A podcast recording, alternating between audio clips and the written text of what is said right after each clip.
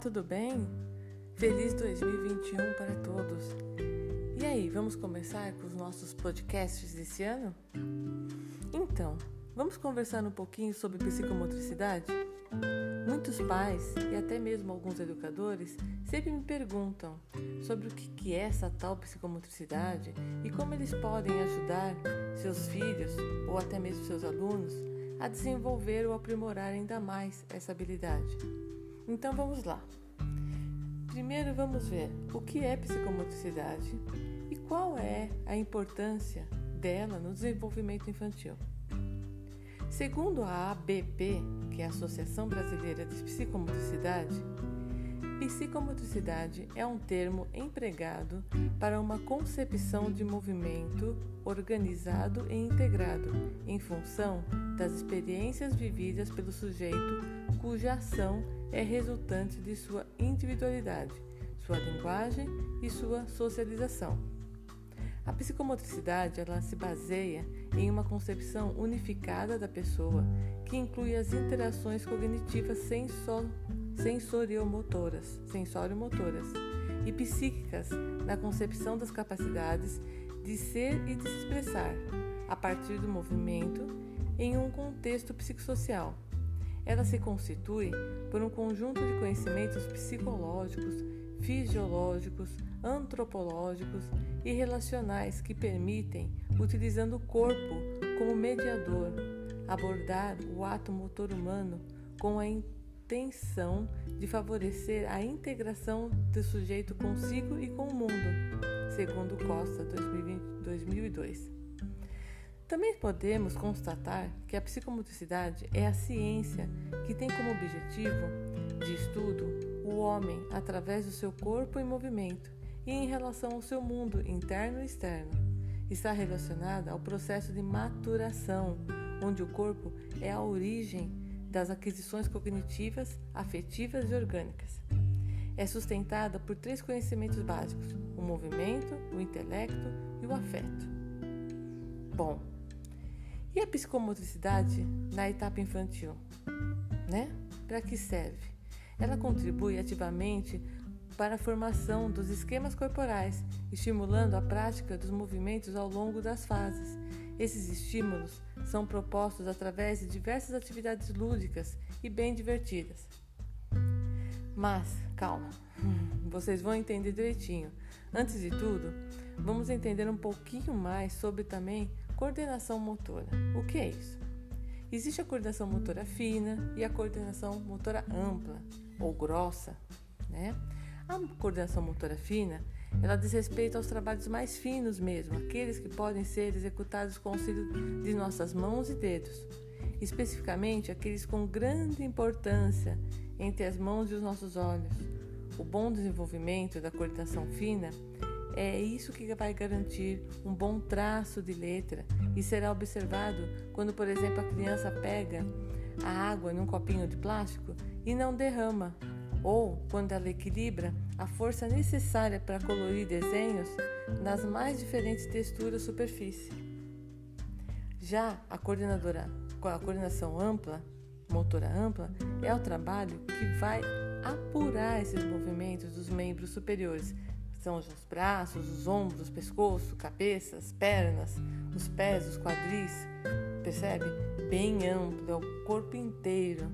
Essas atividades envolvidas nessa prática dizem respeito à organização geral do ritmo, ao desenvolvimento e às percepções gerais da criança.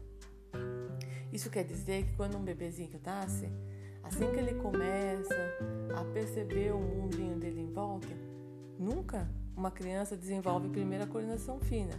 Ela começa com essa coordenação motora ampla, grossa. Por isso que um bebê, uma criança pequena, quanto menorzinho a criança é, mais espaço ela precisa. Mais o desenho dela é grande, é espaçoso. Ela precisa desse movimento primeiro, para depois ir reduzindo. Mas, vamos lá. Agora que vocês já sabem um pouquinho sobre esse assunto, vamos para a parte prática? Vou dar algumas sugestões de atividades motoras e indicar para qual movimento será mais útil, tudo bem? Vamos lá. Saltar corda ou pular corda. Isso é muito bom para coordenação motora ampla. Esse saltar corda não precisa ser aquele que a criança faz sozinho, saltando, porque às vezes ela é pequenininha demais. Mas dois adultos ou outras duas crianças um pouco maiores podem segurar essa corda esticadinha, bem baixinho, e a criança ir pulando. Pula uma vez, do lado esquerdo para o direito, depois do direito para o esquerdo, passar por baixo, passar por cima. Esse tipo de atividade vai ser muito bom. Outra coisa são atividades de equilíbrios e saltos, que também é para coordenação motora ampla. Né? Nós vamos tornar o equilíbrio menos assustador para a criança praticando essas atividades sem sair do chão. Por exemplo, colar fitas adesivas, tipo fita crepe mesmo, retinha no chão e pedir para que a criança passe, caminhe por cima dessa linha, para frente e para trás. Ou faça com essa fita autocolante um formato de círculo ou de zigue-zague, com ondas, também para que essa criança passe por ela, vá até o final, volte. Amarelinha, aquela brincadeira antiga, também é muito importante. Dá para fazer também de até em casa. Para a gente, para nós adultos, parece uma atividade fácil, mas para a criança é uma atividade bem desafiadora. Já para um bom desenvolvimento da coordenação fina, que vai garantir aquele bom traço da letra, né? Nós podemos fazer o quê? Quebra-cabeças. Pode até ser aqueles quebra-cabeças, se a criança é muito pequenininha ainda, dois, três aninhos, aqueles quebra-cabeças com peças mais gigantes no chão. Ou se a criança for um pouco maior, um quebra-cabeça de 20 peças, depois de 30, vai aumentando. Correr também com aquelas fitas coloridas, sem deixar a fita tocar no chão, mantendo o bracinho lá em cima, também é muito bom. Tudo isso vocês vão perceber que a criança precisa movimentar ponta dos dedos, o pulso, as articulações da mão. Jogar bolas, bexiga de ar, balão para o alto e não deixar cair, não deixar tocar no chão, né? De repente faz ela ir para frente, ah, dá 10 passos jogando a bexiga para cima, sem deixar cair no chão e volta.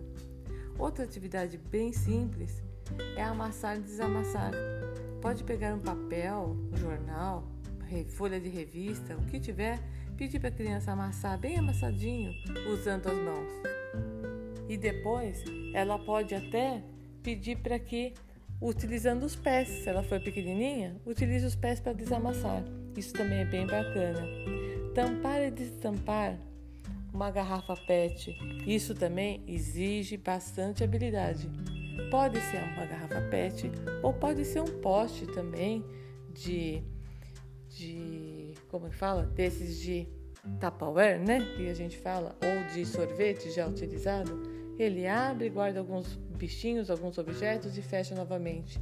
Empilhar e desempilhar também é, ou latas, ou bloquinhos de madeiras. São várias, são diversas atividades que podemos ficar aqui falando. E eu tenho certeza que com essas atividades simples, que vocês vão utilizar materiais que vocês possuem em suas casas, nós podemos ajudar muito no desenvolvimento psicomotor dessas crianças. E o melhor é que sempre será de uma forma alegre, lúdica e brincando. E fazendo com que essas atividades se tornem mais uma memória afetiva em relação a vocês, pais e filhos. Legal, né? Gostaram? Espero que sim. Então, até o nosso próximo podcast.